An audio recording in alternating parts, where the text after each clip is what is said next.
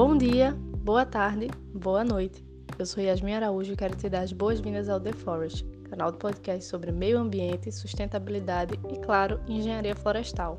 Enquanto a segunda temporada não chega, teremos mais um episódio extra, e dessa vez falaremos sobre jardins, hortas e paisagismo.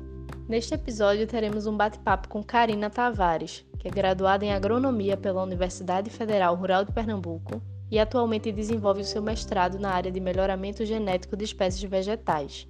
Além disso, é empresária, digital influencer e proprietária da Tave Paisagismo, um perfil nas redes sociais que atualmente conta com mais de 14 milhões de visualizações nos seus vídeos, onde apresenta dicas diárias sobre cultivo e manutenção de plantas de interiores e exteriores, além de abordar o paisagismo. Karina, eu te agradeço muito por aceitar o convite de participar desse episódio e seja muito bem-vinda. Muito obrigada pelo convite. Estou me sentindo muito honrada de estar participando aqui desse podcast. E hoje a gente vai ter uma conversa muito descontraída e também muito construtiva de como montar um jardim em casa com dicas simples, estratégias fáceis que todo mundo pode aplicar em casa e aí deixar o seu jardim, a sua varanda, a sua casa muito mais bonita. E também, se você quiser, muito produtiva, por que não? A gente pode também montar uma horta de forma super fácil. Um passo a passo de como montar um jardim em casa. Mas primeiro, quando você pensa assim, montar um jardim, paisagismo, você pensa por que que paisagismo é tão importante e por que que paisagismo ele difere tanto do conceito de jardinagem. O que é cada coisa? Por que que eu preciso do paisagismo ou por que que eu preciso da jardinagem? Calma aí que eu já vou te explicar e é muito simples. O paisagismo é todo aquele conceito estético, ele pensa em cada detalhe, ele pensa na composição, ele pensa nas cores, ele pensa no sentimento da pessoa que vai participar daquele ambiente.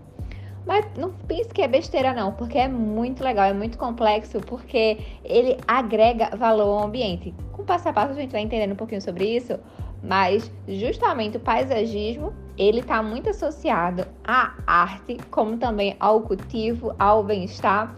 Sim, é toda uma ciência. Tá, Karina, mas o que é jardinagem? Calma aí. Jardinagem é toda a estratégia de manutenção. É o que eu vou dar suporte para eu ter um bom jardim, para que o, o, meu paisagismo ele seja mantido e seja conservado por mais tempo. O paisagismo, ele é uma ciência, por que não? Ele está muito associado na escolha de plantas corretas, a planta certa para o local certo. E por que, que isso é tão importante? Porque quando eu associo a planta certa para o local certo, harmonizando com o ambiente, dando suporte àquele ambiente, esse jardim, esse meu paisagismo, ele vai ser muito mais durável. Por que não? já que eh, eu pensei em toda a problemática do local e eu vou estar associando e realmente é unificando a arte com a ciência, ele vai ser muito mais durável. É, então, essa função dos jardins é realmente trazer harmonia, trazer bem-estar, mas ele também pode ser um jardim produtivo. Eu também posso colocar um jardim, eu posso colocar também uma área de horta, por que não? E essa área de horta ter é, espécies que a gente pode usar na culinária, é, em drinks, enfim, existem N aplicações é, do uso de, de espécies aromáticas ou até mesmo um, um canteiro só de lavanda, só para trazer aquele cheiro maravilhoso e, e agregar valor e também a, a, a pessoa que estiver desfrutando daquele ambiente ter uma sensação melhor de bem-estar. Então, quando você. Ah, tá, ok, me convenceu, quero fazer um jardim em casa, o que é que eu preciso fazer? Muito simples, você vai sentar no seu jardim e vai pensar assim, ó. Como é o meu local? Como assim? Eu te ajudo. É, primeiro você vai ver a direção do sol, onde é que o sol nasce e quando o sol se põe. E por que que isso é tão importante? É, quando a gente observa um local, a gente tem que ver onde o sol nasce e o sol se põe. E a gente tem que ver a direção dele. Por quê? Pra gente ver se essa área ela é sombreada em algum momento do dia. Às vezes a gente chega no, no no cliente, aí mostra assim: ah, o meu canteiro, meu canteiro é de sol pleno. Aí a gente vai ver, vai observar lá, aí a gente vê que não é de sol pleno, porque metade do dia é um prédio que está do lado sombreia a, aquele canteiro por metade do dia. Aí não é sol pleno, é meia sombra. Então, por isso que saber a quantidade de luz direta que bate no seu local é tão importante. Depois a gente vai ver essa questão da luminosidade, o que é um jardim de sol, de sombra e meia sombra. Sol é que bate raios solares, pelo menos 8 horas de raios solares diretos no seu jardim. Então é que o momento do dia ele ficou sombreado. Então realmente é sol pleno. Já a meia sombra é 4 horas de luz solar direta. Então geralmente é mais o conceito de uma varanda, um canteiro assim lateral. Metade do dia é sol e outra metade do dia ele é sombreado. E sombra. Sombra não quer dizer escuridão, por favor. Sombra quer dizer é, é um local que não bate luz solar direta. No entanto, ele é muito bem iluminado. Então pode ser uma sala, pode ser um quarto de janelas abertas e fica muito legal. Ventilação. Ventilação é importante, sabe por quê? Porque um local com muita corrente de vento pode rasgar as folhas. Então, por isso que a escolha de plantas elas vai ser diferente. Então tem que saber se bate muito, tem uma corrente de vento muito forte.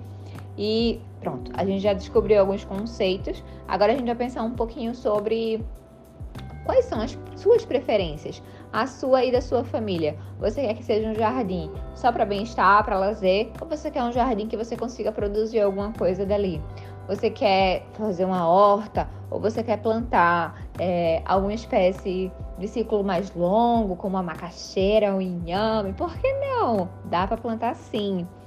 É, primeiro você precisa decidir o que quer do seu jardim, se ele quer ser mais produtivo ou não. Pensando nessa toda essa problemática, sabendo quantas horas de luz solar bate no seu jardim é, e tudo isso, agora a gente já vai conseguir é, montar nosso jardim. Primeiro, vamos falar um pouquinho sobre o que se a gente for montar um jardim em canteiro, no caso na terra mesmo. Se você tiver uma área legal, é super possível de fazer. Primeira coisa, a gente vai fazer um bom preparo de solo. Como assim, Karina? Muito simples. Materiais necessários, vou te ajudar. Vai precisar de uma boa enxada. Uma enxada boa e leve é a nossa melhor amiga para montar qualquer jardim. Quando a gente fofa mais essa terra, tira aquela compactação, é, a, a, terra mais fofinha, as raízes vão se desenvolver melhor e as mudas que, que forem adquiridas, elas vão se estabilizar e vão ficar mais bonitas muito mais rápido. Então, por isso que é bem legal ter uma boa enxada, ter uma, boas ferramentas para isso. É, antes da gente fazer, depois que a gente descompacta esse solo, é muito importante fazer uma adubação. Você pode adubar com um pouco de esterco, humus de minhoca, ou caso você prefira algum adubo químico. Eu sou muito do esterco e do humus de minhoca porque eles mostram resultados incríveis e ainda promove toda a melhoria na qualidade do solo, por isso que é tão legal. É, depois que a gente fez todo esse preparo de solo, contando que a gente que esse solo tá limpo, tá? Sem nenhuma planta daninha, porque elas já foram todas retiradas. A gente tá aqui na parte só de, de montagem do jardim a gente vai adquirir boas mudas. É, é muito importante que você vá escolher e vá comprar as mudas. Por quê? É, para você escolher as melhores espécies. Você, como cliente, você pode lá exigir escolher as plantas, olhar debaixo das folhas escolher plantas com a sanidade, com qualidade fitossanitária, sem nenhuma praga, sem nenhuma doença, para que você não traga problema para o seu jardim. E que sejam mudas que já estejam bem estabelecidas, ou seja, já estão bem enraizadas, porque assim seu jardim ele vai ficar bonito muito mais rápido. E depois, caso ela, a sua muda que você comprou venha naquele saquinho de muda, é só rasgar o saquinho e realmente plantar. Cavou um buraco lá, colocou a muda, pronto. É, e já está bem plantado, caprichar na rega nesses primeiros 15 dias para que o jardim ele, ele, se estabeleça e cresça e fique bonito muito mais rápido. É bem importante. Agora, pensando assim, um jardim de sol, sol pleno, plantas que eu posso colocar. Uns exemplos assim. A gente pode colocar dianela, ela é como se fosse um, um capim, mas não é um capim. Sabe clorofito? Ela, ela é alongada, as folhas dela são bonitas, a borda dela é clarinha e ela faz uma forração muito bonita. Só ela já dá um balanço, assim, o vento bate nas folhas dela e fica muito bonita. Pode ser também é, uma areca, pode ser uma ráfia, a depender do seu gosto e também dessa questão da luminosidade. Por exemplo, se for um jardim de sombra, a gente pode ter facilmente um canteiro só com areca bambu, um canteiro só com rafa que fica muito bonita. A gente pode colocar helicônias que tem essa folha que parece a folha de uma bananeira, ela floresce, fica uma coisa linda. É um canteiro fácil de sol pleno, só espada de São Jorge, uma planta fácil, de baixa manutenção, super tranquila de cuidar. Se você tem uma varanda que é muito sol, queria uma planta pendente para que ficasse bonito, mas que fosse baixa manutenção, tem a russélia. Ela é uma planta de folha, as folhas dela são finas e estreitas. A necessidade de água dela é bem levinha, ela nem, nem não é muito exigente não. ela floresce, as, as flores dela é vermelha, pequenininha. Nossa, ela é linda, essas flores atrai beija-flor. Nossa, todo mundo tem uma varanda, devia plantar essa planta porque fica impecável.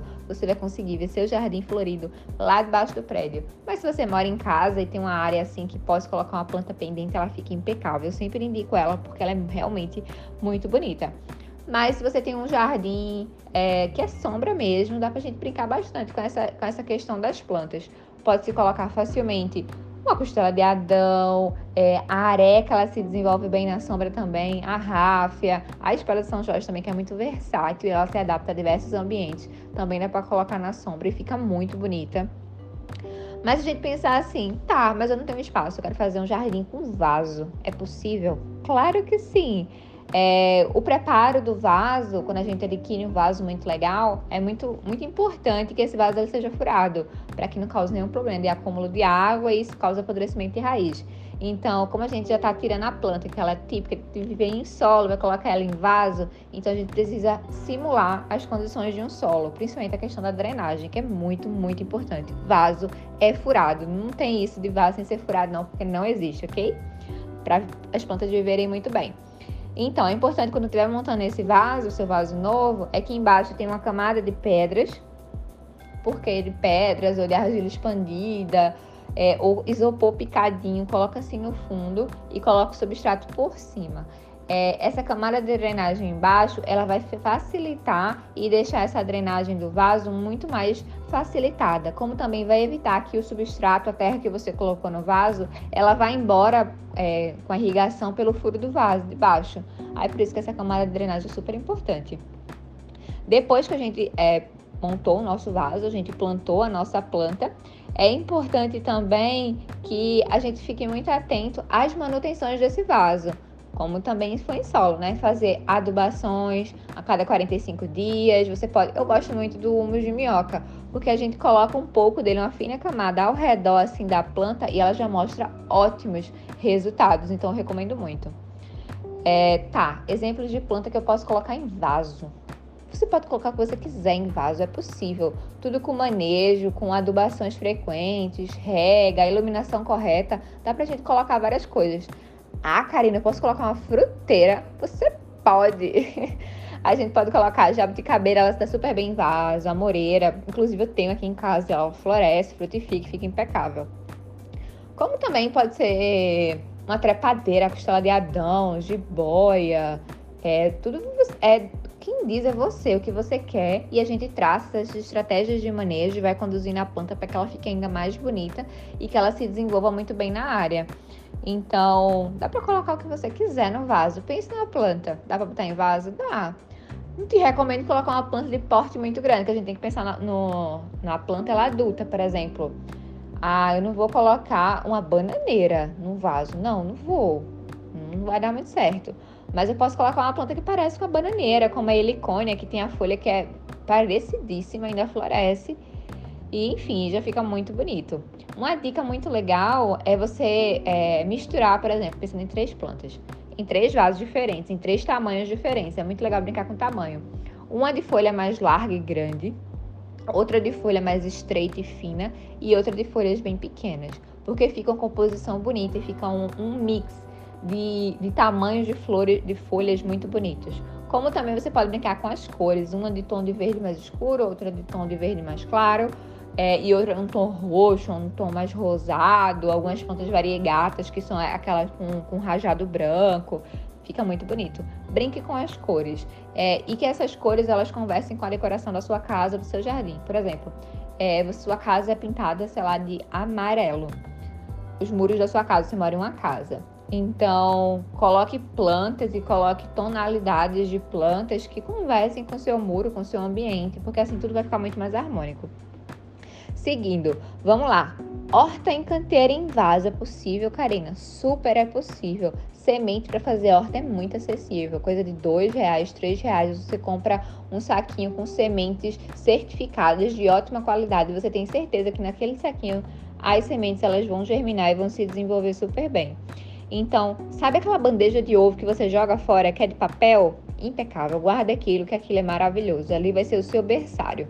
Pega aquela bandeja, coloca substrato, a terra, o que você tiver, coloca ali, preenche cada buraco, cada é, espacinho ali que é do ovo, coloca as sementes e molha bem. Deixa essa bandeja de ovo na sombra. Pronto. Quando essa muda ela tiver com algumas quatro folhas, ela tiver grande, tiver pelo menos de tamanho assim, metade da sua mão. Pronto. Você tira ela, como é um papel, você pode até tirar junto com o papel mesmo a, a muda da bandeja do ovo, que tá tudo bem. Pode sim, porque no papel não é biodegradável, não tem problema nenhum. Tira assim e planta no vaso. Tá pronto. Não é fácil montar um, um jardinzinho, uma, uma horta em vaso? É sim, é super fácil. Eu digo comece. A melhor experiência e o melhor, é, as melhores experiências que se tem é suas próprias experiências, começando e fazendo teste na sua casa. É importante fazer esse transplante para um vaso maior para que a planta se adapte a um novo espaço, ela tenha mais espaço, com mais nutrientes, assim ela vai crescer e vai se desenvolver super bem. E claro, a profundidade do vaso vai, de, vai depender e variar conforme a espécie que você for plantar. Por exemplo, se você quiser plantar cenoura dentro de um vaso é possível? Sim. Agora esse vaso ele vai precisar ser muito profundo e a terra muito fofinha.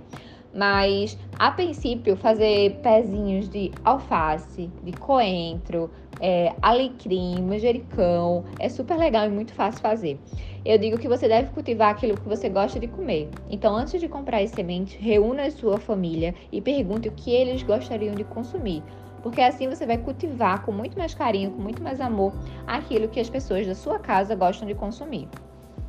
Depois é, de tudo isso, é muito importante tá ligado à manutenção, ao manejo. Tá sempre atento é, a tudo que pode acontecer ali. Por exemplo, é, as folhas de hortaliças, elas são muito saborosas para pragas como largatas, pulgões, cochonilhas. Isso, isso acontece. Infelizmente, são pragas que, que elas vêm Vem por onde, Karina? Vem por você, veio pelo vento, acontece, pelos animais, enfim. O segredo está sempre de olho. Quando a gente está sempre de olho na planta, está fazendo sempre o um monitoramento, o controle é muito mais eficiente. E quando é detectado o problema no início, o controle é muito mais eficaz. Então, tá sempre de olho é muito legal. Toda semana para hortaliça, como também para planta em vaso, plantas ornamentais, é sempre importante fazer o monitoramento e estar sempre de olho. E claro, é, tiver um problema com praga, segredo aqui entre a gente. É, tem um, um produto que é muito legal, que é o óleo de nim. Ele é um inseticida natural que é extraído de uma árvore, a árvore nim. E, e, essa árvore, ela produz um óleo e esse óleo ele é vendido já prontinho, já no borrifador e é só aplicar. Ele é um excelente inseticida, ele resolve o problema de pulgão, cochonilha, largata, super eficiente. Realmente, ter um passo a passo facilita muito na hora do planejamento. Mas, Karina, ultimamente eu venho reparando muito que os jardins verticais estão dando o que falar.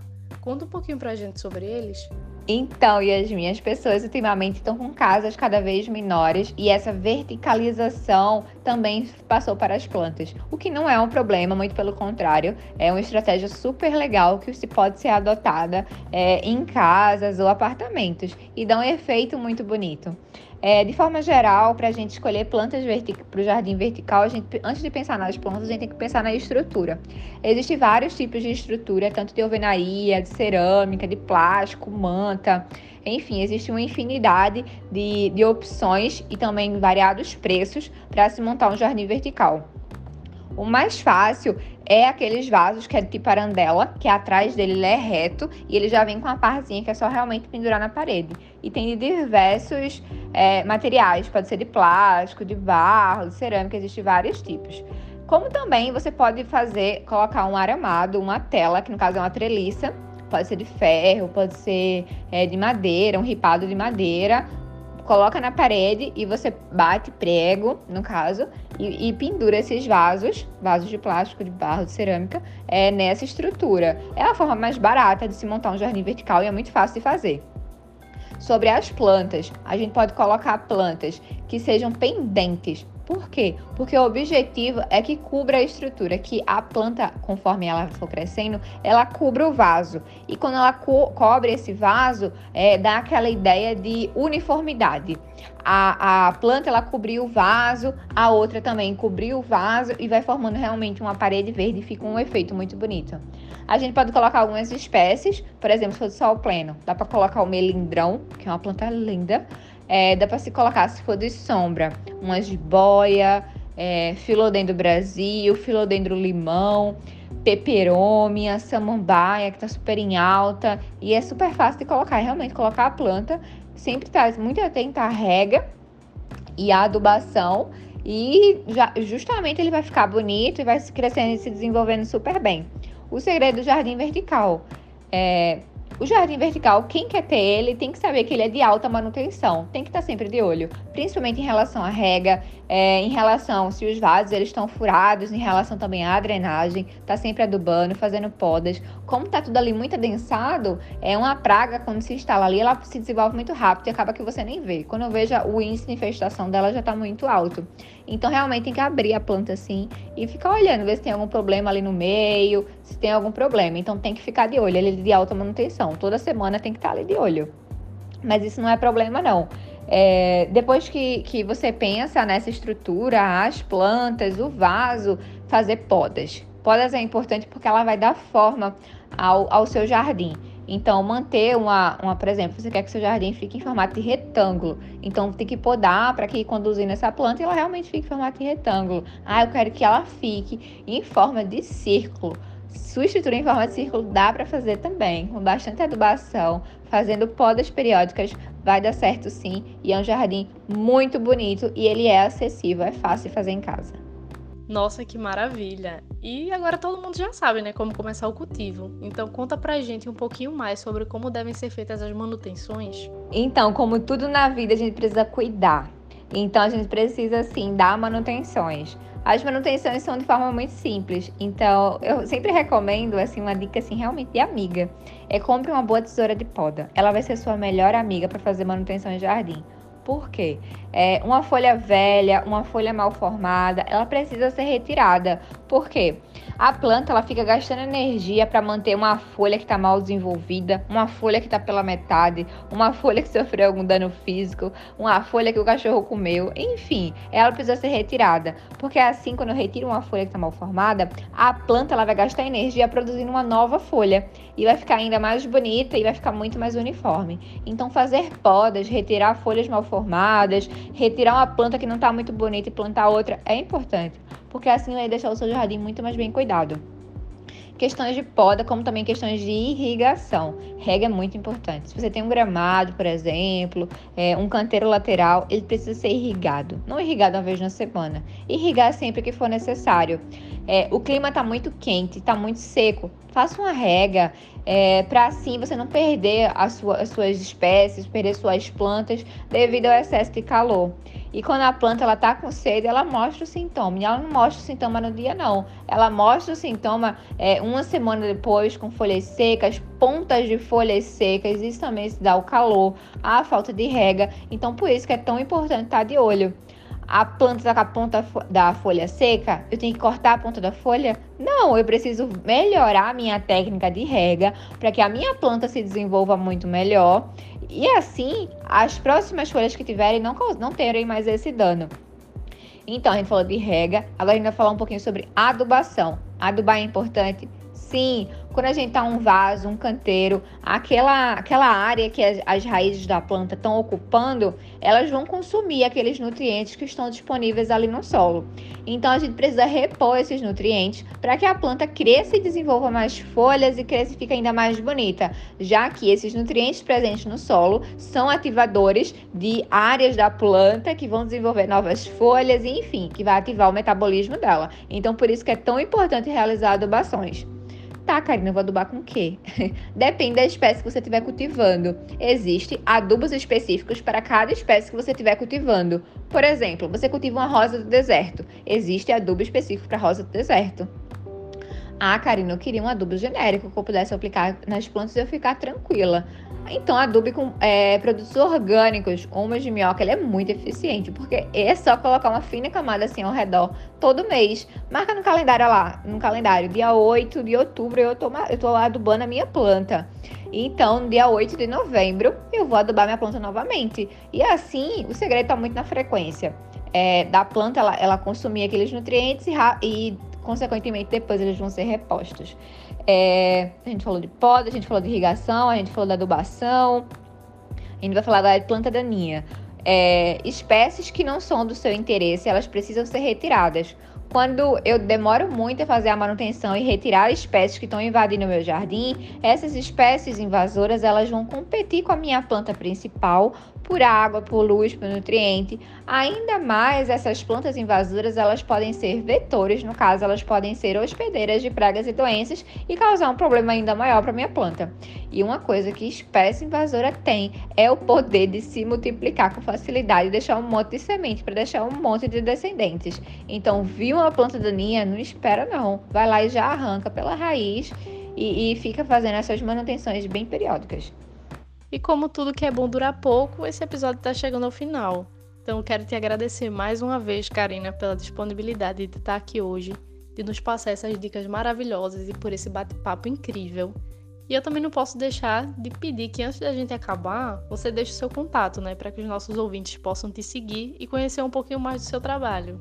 Foi um prazer estar aqui e eu já espero que a gente tenha novas conversas que serão muito em breve. então eu convido todo mundo que está ouvindo a conhecer o meu perfil lá no Instagram, arroba Paisagismo. Todo dia tem muito conteúdo lá, tanto no feed quanto nos stories. E sempre a gente está conversando e trazendo dicas super legais e muito fáceis de aplicar em casa. Então foi um prazer e até muito breve! Então, pessoal, eu espero que vocês tenham gostado deste episódio e que fiquem ligados, que a próxima temporada sairá do forno em breve. Sigam o perfil do Instagram, TheForest_Podcast, para ficarem atualizados sobre o nosso conteúdo. Saúde e paz a todos e até a próxima!